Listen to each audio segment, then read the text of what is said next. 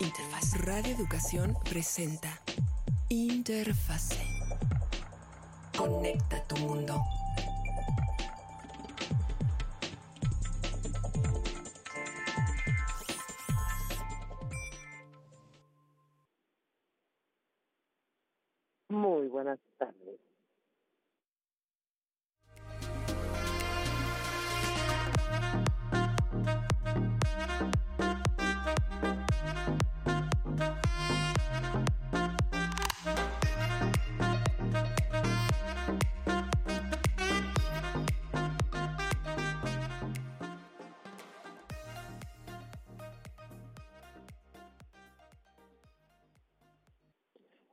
Muy buenas tardes, como cada jueves.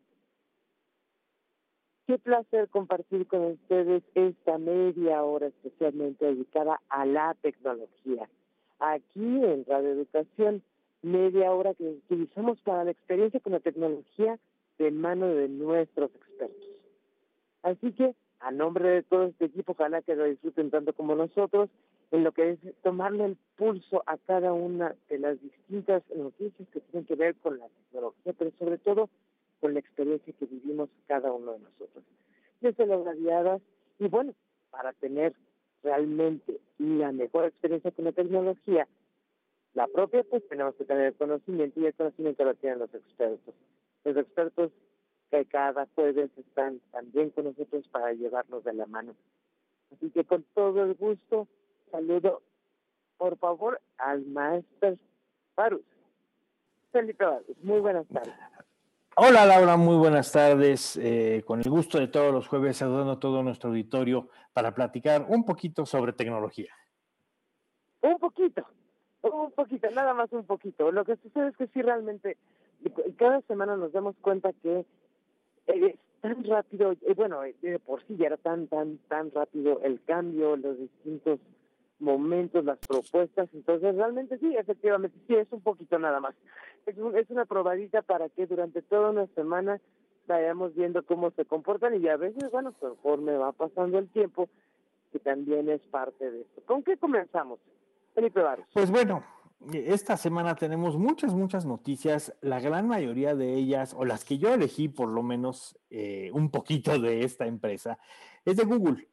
Y creo que son noticias relevantes para todos por lo que implica, por el impacto que va a tener en las diferentes cuentas y el uso que hacemos de esta plataforma Google y sus servicios asociados, como pueden ser YouTube, como puede ser Gmail, etcétera, etcétera, las fotografías, Android, por supuesto, que es de Google.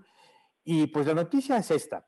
Resulta que Google ha estado revisando las cuentas de todos los usuarios y hay muchas cuentas que están creadas hace mucho tiempo y que por alguna razón no se utilizan o no se han utilizado. ¿Cuántos no creamos alguna cuenta de, de Gmail, pues temporal, vamos a llamarle así, para registrarnos en algún sitio o para hacer algo de ese estilo? Y ahí la dejamos, se nos olvidó esa cuenta. Pues hay muchísimas. Entonces Google decidió que a partir de, dos, de enero de 2024, o sea, prácticamente en un mes, escasos dos meses, eh, esas cuentas que tienen dos años de uso de no uso más bien, o más, que han estado ahí sin hacer nada, sin que nadie las utilice, van a ser o eliminadas o se va a borrar la información de esas cuentas. ¿Qué es esa información?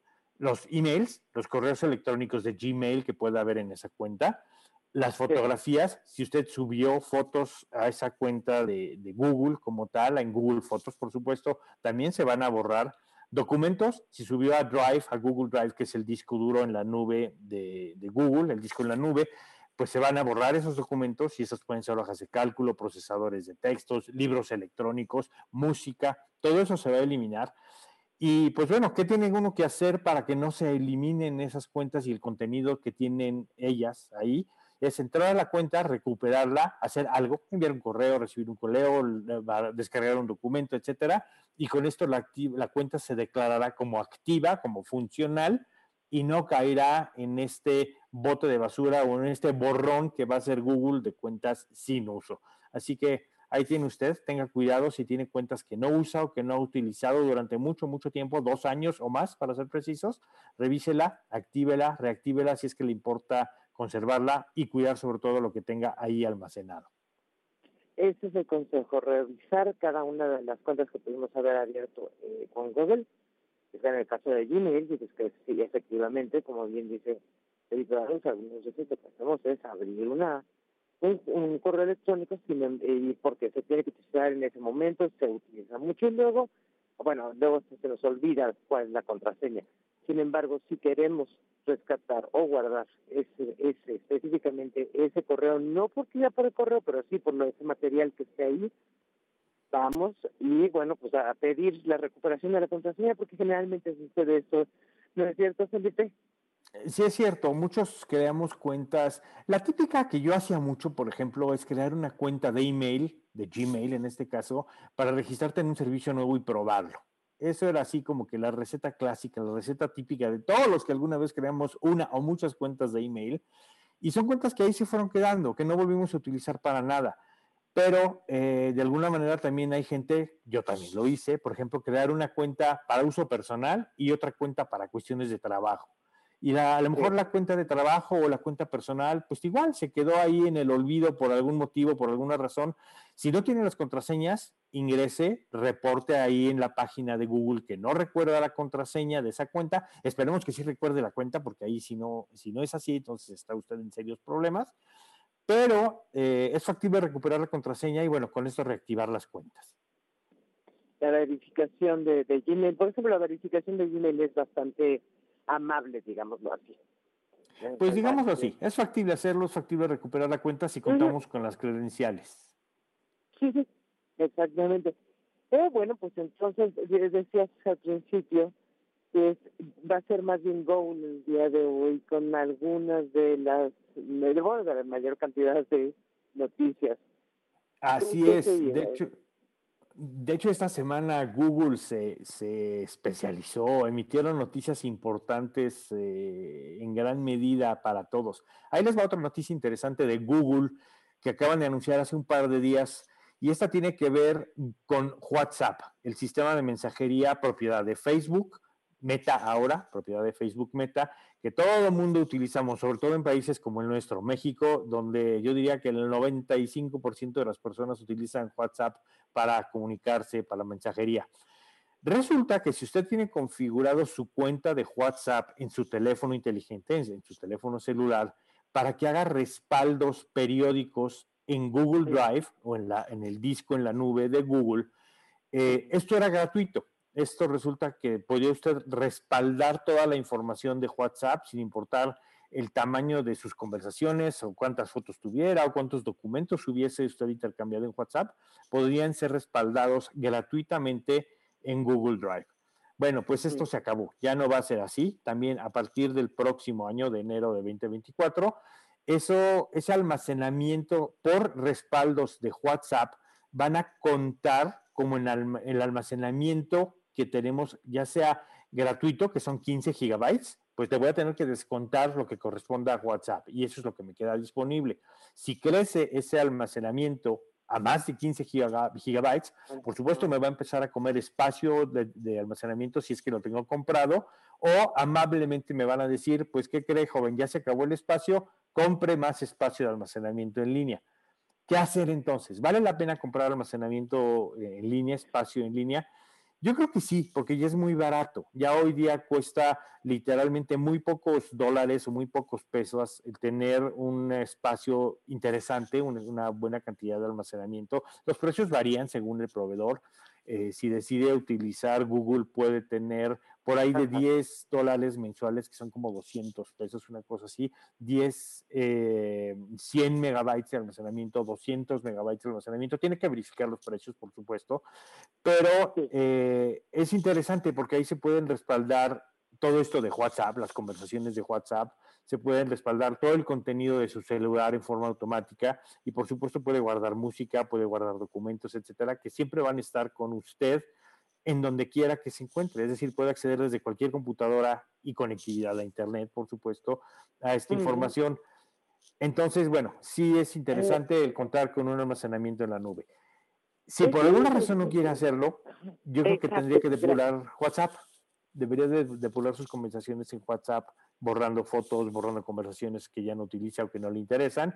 Y pues esto va a reducir bastante o significativamente la información que potencialmente quiere guardar y respaldar en la nube. Así que pues ahí tiene. A partir del año que entra, ya no va a ser gratuito el almacenamiento de WhatsApp en Google Drive. Entonces ahí son como, como dos opciones, ¿no, Felipe? Porque finalmente eh, para, para muchos de nosotros este almacenamiento como tal sí era como algo algo automático. Esta parte de que, ah, bueno, es automático, automático el respaldo. Y vaya, ni, ni siquiera tenemos la idea de, ah, voy a ir a mi, a mi cuenta a ver qué, qué hay. No, bueno, eh, fotografías, bueno, fotografías sí, pero conversaciones hay en donde saco eso o para qué las quiero. Pero muchos de nosotros, pues lamentablemente, bueno, pues, pero pues ya es automático, no pasa nada.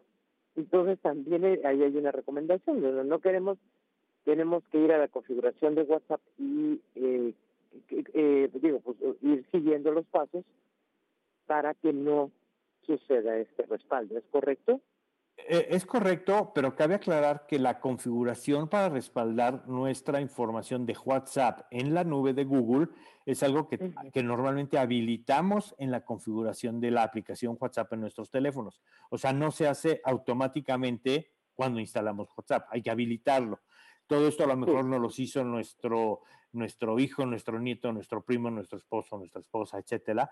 Entonces, a lo mejor no los hizo alguien más y como usuarios puede resultar transparente, ni nos enteramos que se hace ese respaldo, pero ahí está. Entonces, si usted no sabe cómo hacerlo y alguien le configuró su WhatsApp, pues valdría la pena que lo revise con esa persona. Si lo sabe usar, obviamente hay que entrar a la configuración de WhatsApp y ver ahí cuáles son las opciones de respaldo que tiene habilitadas. Eh, lo puede dejar así, considerando que el respaldo ya no va a ser gratuito. Ahora, cuando usted abre una cuenta en Google, esa cuenta tiene 15 gigabytes de almacenamiento gratuito.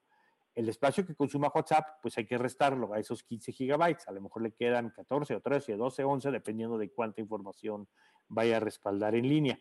Eh, hay que verificarlo. Si se le acaban los 15 gigabytes, pues evidentemente hay que comprar más o en su defecto dejar de hacer esos respaldos. Claro, esta parte otra que también mencionabas es muy importante. Como muchas veces eh, dejamos imágenes que o fotos que no, no tomamos bien, pero después se nos olvidó limpiar o decimos, bueno, para yo para qué quiero esto. Y también es parte de ser, digamos, la experiencia que tenemos, o, o, mucha con la tecnología, cada quien, pues nos hacemos responsables de todo esto que si lo quiero o no lo quiero, y también el riesgo de alguna manera es tener en, buen, en una en una buena una buena salud digital sería. Por supuesto. Mira, esa, esa frase que acabas de decir sí me es excelente, una buena salud digital, que a fin de cuentas implica estar consciente de qué información tengo que respaldar, en dónde, cuánto me cuesta ese respaldo y bueno, si lo debo de conservar o no y por cuánto tiempo, ¿no? A lo mejor eso es una buena salud digital. Excelente definición. Muchas gracias, Felipe Pues bueno, Continuando con la experiencia en tecnología aquí en 1060 Interfaces desde Radio Educación, ¿con qué nos vamos, Jalito? Pues voy a cambiar de empresa. Ahora me voy a la famosa empresa de la manzanita, Apple. Y esto es para que nos desbañemos. Muchos, muchos de nosotros, eh, que, bueno, yo no soy usuario de Apple como tal, pero tengo muchos, muchos amigos, conocidos, colegas, empezando por nuestra querida Natalia, que le mandamos un saludo donde quiera que esté eh, resulta que la empresa Apple acaba de aceptar el entrarle al formato de mensajería llamado RCS, Rich Communication System. Recordemos, hemos hablado de este tema en muchas ocasiones aquí en Interfase. Este RCS es un formato de, es un protocolo, es un formato de datos para intercambio de mensajes como los que usted envía por WhatsApp, por ejemplo. El mensaje que le envía usted a su hijo, usted a su esposo, etcétera, tienen determinado formato. Pues resulta que Apple en sus esquemas de mensajería no era compatible con RCS y esto de alguna manera creaba muchas incompatibilidades entre el mundo de Android y el mundo de Apple, el mundo de iOS. no podíamos eh, intercambiar fotos, intercambiar cierto contenido multimedia, eh, los colores de las famosas burbujitas de conversación, habían distinciones ahí, que si la verde y que si la azul, etcétera. Había diferencias. Y Apple se había negado a aceptar estos formatos con el objetivo de mantener su ecosistema completamente cerrado y decir, pues si estás en Apple, te quedas con Apple y vas a seguir con Apple. No vamos a permitir que la gente de Android entre a nuestro mundo. Esa era básicamente la actitud típica de, Apple desde hace mucho tiempo. Bueno, pues resulta que hubo tanta presión de los usuarios mundial, a nivel mundial, a nivel global, por supuesto del mundo Android, por supuesto de empresas como Google, Alphabet y de Samsung, que es una plataforma enorme basada en Android, por supuesto. Y pues Apple se dio. Hay un factor bien importante de por qué también se dieron, es la legislación. En Europa le están poniendo muchas condiciones a Apple para operar y para cumplir normas y estándares, como por ejemplo el puerto USB. Recordemos que ahora los iPhones nuevos vienen con puerto USB-C estándar. Pues lo mismo ha sucedido con la mensajería. Le están diciendo, alíñate y entra al formato RCS porque es un estándar global, universal que utiliza todo el mundo. Es un formato abierto. Pues adóptalo, aprovechalo, únete y hablemos todos con todos y, comuniquémonos todos con todos. Así que bueno, eh, nuestro buen amigo Tim Cook, el jefe máximo de Apple, aceptó y a partir del año que entra, Apple va a entrar al mundo de RCS. Mi opinión muy personal aquí es que bueno, la verdad es que es algo bueno. Solo espero que no vayan a salir con una sorpresa oculta de último minuto diciendo, ah, pero solamente si tienes tal cosa o sucede tal cosa. Habrá que ver qué pasa. Pero por lo menos ya aceptaron entrar al mundo de RCS. Así que es una buena noticia. aceptaron como empezar a, ahora, ahora sí, entrar al mundo con los demás. Y eso que acabas de decir, mencionabas eh, tan puntualmente, pues finalmente, de alguna manera se, se fue como convirtiendo en la personalidad de Apple, un poco una personalidad bastante soberbia. Yo, yo, yo, yo no comparto con los demás, ¿no? lo cual efectivamente lo resultaba como una experiencia como usuario malísima muchas veces. Sin embargo, bueno, pues mira, pues efectivamente, yo creo... ¿qué, qué, qué, cambios hacen? Si es que realmente los hacen o con qué condiciones. Que es yo creo, que, yo creo que, el, que el, el, ecosistema de Apple per se, sí, evidentemente una, una de las cosas que venden es una exclusividad de alguna manera, ¿no? Te venden una imagen, te venden un producto, te venden un concepto, donde quienes están en ese mercado, en ese ecosistema, pues sí sienten, sienten esa exclusividad de cierto tipo de productos. Y Apple, su, obviamente su esquema de negocio es manejar ese esquema, donde, donde esto es Apple, es un mundo privilegiado, un mundo exclusivo, y no te invito, no te dejo entrar si eres de otro lado. Pues eso por, por, los estándares globales y las legislaciones que se están dando en muchos lados, especialmente en Europa, está cambiando y los están obligando a adoptar estándares y protocolos y medios y normas de comunicación abiertas que permitan la interoperabilidad con otras plataformas, lo cual creo que es muy bueno. El universo aparte de Apple, bueno, ahora estará un poquito más abierto, estará un poco más accesible para muchos de nosotros que, pues, que realmente me, me llamó mucho la atención, Felipe, eh, y mencionaste, bueno, nuestra querida compañera Natalia Luna, efectivamente, ella, ella sí es usuaria de Apple, y pensé en esta comparación, bueno, de cuatro somos generalmente, dos voces, dos expertos, señor Ángel Buendía, que también, eh, eh, igual que Felipe Barús, no, pues, seguimos, y ellos saben perfectamente bien lo que sucede con el universo de Apple. Pero bueno, además de ellos dos, para mí tampoco resulta interesante y tampoco lo utilizo. Entonces pensé, bueno, una de cuatro personas es, en este caso sería ese ejemplo, ¿no? Realmente es usuaria de Apple, lo cual resulta interesante. También sigue siendo como un universo bastante, eh, bastante de exclusividad, ¿no es cierto? Sí, de alguna manera sí. Pero bueno, cada quien está eh, eh, contento con la plataforma que usa, ¿no? A fin de cuentas, pues es lo bonito de la competencia, si lo vemos de esa manera. Es lo bonito que haya diferentes opciones para elegir lo que más te gusta, más te conviene, tus intereses, presupuestos, etcétera, ¿no? Eso es lo bonito de, este asunto. Pues continuamos con las noticias. Adelante, por favor, Felipe Otra noticia nueva, y esta vez regreso a Google. Es otra noticia relativa a Google y la voy a amarrar con un tema favorito de este año, diría yo, de este año que casi, casi está por terminar, y es la inteligencia artificial.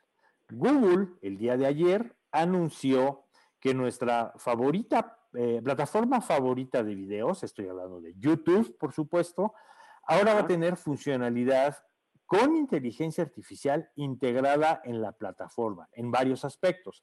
Por ejemplo, uno de ellos es que vamos a ver eh, transcripciones de texto hecha por IA, por inteligencia artificial. Es decir, vamos a poder ver los diálogos transcritos en texto hechos por IA. Pues eso está interesante, habrá que ver qué tal funciona. Vamos a ver sinopsis o resúmenes del contenido de los videos que estamos viendo en, línea en YouTube, hechos por inteligencia artificial, lo cual pues también está interesante. Vamos a ver qué tal, qué tan buenas son las IAs de Google para hacer esos eh, resúmenes o sinopsis del contenido que se está ahí presentando. Tras bambalinas en YouTube también se están habilitando funciones como la detección de contenido que tiene cierto copyright o protección por derechos de autor o protección por algún tipo. Ejemplo, si yo pongo una eh, música, una canción completa que tiene protección por derechos de autor, los mecanismos de IA la van a detectar de inmediato, yo creo que más rápido de lo que hoy sucede, por cierto, y van a avisarme, van a no permitir eh, la reproducción o la difusión de ese contenido. Y bueno, todo esto es obra arte y magia de la inteligencia artificial que está detrás de YouTube operando ya en estos días. Bueno, en, todo caso, esta experiencia con, eh, sí, efectivamente, lo más importante que, o bueno, lo más mencionado a lo largo de este año, que ha sido inteligencia artificial, cómo se utiliza, qué, qué ventajas nos puede dar. Uy, qué horror, ya llegó el fin del mundo, digo, con cada uno de esos aspectos. Pues. Eh, sin embargo, bueno, en el caso de YouTube, eh, la, la primera, eh, esta primera transcripción que mencionas es muy interesante si veamos cómo sucede esta transcripción de, de a texto, a ver qué tan, eh, digamos, qué tan exacta es, eh, que, que en, en, en, tiempo, tanto en tiempo como en forma. Pero bueno, yo me quedé pensando en la cantidad de, por ejemplo, en YouTube podemos encontrar pedazos de canciones o a veces canciones completas que alguien graba o que grabamos en un concierto. Entonces, eh, en, en, automático, la inteligencia artificial, este, este modelo de YouTube, estaría eliminando todo ese material. De hecho, en algunos casos y en muchos casos, cuando alguien publica contenido que tiene protección por derechos de autor o por copyrights, sí, ese contenido se bloquea en automático, ya no puede ser reproducido precisamente por violación a esta legislación, a la legislación de derechos de autor, etcétera. Eh, ¿Qué tal? Ya, ya es algo que se viene dando desde hace tiempo, no es nuevo como tal. Sí, lo, lo que sucede ahora eh, lo, lo, lo, que sucede ahora es que esto le están incorporando técnicas y elementos y algoritmos que están basados en inteligencia artificial, lo cual lo hace, lo debe optimizar, lo debe de mejorar, lo debe hacer más exacto, más preciso, más funcional, mejor en pocas palabras, ¿no? Evidentemente hay gente que quiere poner contenido pirata y pues esto le va a hacer más difícil esa, esa actividad que, bueno, a fin de cuentas es ilegal, ¿no? El contenido pirata pues no tiene, no tiene cabida en una plataforma como YouTube, a fin de cuentas. Sí, al final de la, de, al final de la experiencia es correcto, no, no tendría por qué tener cabida, no, nunca, nunca la tuvo de cualquier manera. Sin embargo, bueno, pues también eh, se escucha cómo poder limpiar un poco, hablamos de esta parte de, tener una buena salud digital, también es como limpiar un poco el ecosistema de, de YouTube a partir de inteligencia artificial, más o menos así, así eso, ¿no? Sí, más o menos así será. Eh, sí, a fin de cuentas, pues bueno, como tú bien dices, utilizando esa frase de hoy de salud digital, el hecho de, de, que las empresas estén incorporando la más, cada vez más la inteligencia artificial, pues bueno, debe de contribuir a nuestra, nuestra como usuarios y de las empresas como proveedores de servicios a esa salud digital, a tener ambientes sanos, limpios, libre de, de cuestiones ilegales, fuera de norma, fuera de, de, de, contextos no aceptables por diferentes motivos. Y pues la inteligencia artificial está cubriendo y cumpliendo ahí una función muy específica. Y cada vez vamos a ver eso más, ¿no? Cada vez se está incorporando la IA en nuestras vidas, en nuestros sistemas, en nuestros algoritmos, en nuestros dispositivos, cada vez más, cada vez más. Y yo creo que el año que entra todavía lo vamos a ver más. De hecho, se han anunciado chips y teléfonos y dispositivos con inteligencia artificial ya en chip, ya en, en, el, en el aparatito que tenemos en la mano Así que bueno, es algo que ya llegó para quedarse, no se va a ir y seguimos trabajando con la inteligencia artificial día a día, hora con hora. Es lo que lo que realmente podemos desear es una una muy buena experiencia, vivirlo como una muy buena experiencia. Finalmente sí habrá mucho eh, mucho camino todavía por recorrer, pero bueno, la inteligencia artificial, como bien dice y lo han dicho Felipe Barús y Ángel Buendía, nuestros expertos, es, algo que con lo que convivimos hace mucho tiempo, solamente no lo habíamos, digamos que no lo habíamos acomodado en, en, nuestra mente como tal, ¿no? Es, así de sencillo. ¿Hasta dónde? Claro, el, el asunto, el problema, en muchos casos a la pregunta es hasta dónde esta inteligencia artificial nos va a llevar. Veamos realmente si esto es como un ejercicio, en el caso de YouTube también, si esos algoritmos eh, con la información logran detectar todo lo que son materiales no pero yo ponía un, ejemplo no el, concierto al que usted fue y que le encantó y lo subió para que lo viera. Bueno en todo caso ese material es inofensivo sin embargo sí hay también mucho material no inofensivo que hace que, nosotros vivamos experiencias bastante horribles a veces hasta eh, en, en, la red en la red de YouTube. Entonces pensemos que por ahí también pueda ir aplicándose esta parte de inteligencia artificial. Y pues bueno. Así es. pues vámonos despidiendo, Lau, se nos ha acabado el tiempo del día de hoy, tristemente. Eso es lo único que no hemos podido lograr, clonar los minutos. Muchísimas gracias, Felipe Barús. Ha sido un placer, Lau, charlar contigo un jueves más. Un placer estar con nuestro auditorio vía estos micrófonos. Y les pido, comuníquense con nosotros, denos sus comentarios con nuestras redes en línea y nos vemos y escuchamos el próximo jueves. No olvides 60 Interfase, Facebook 60 Interfase en Twitter. A nombre de todo este grupo de gran, gran equipo de producción, muchísimas gracias. Hasta el próximo jueves.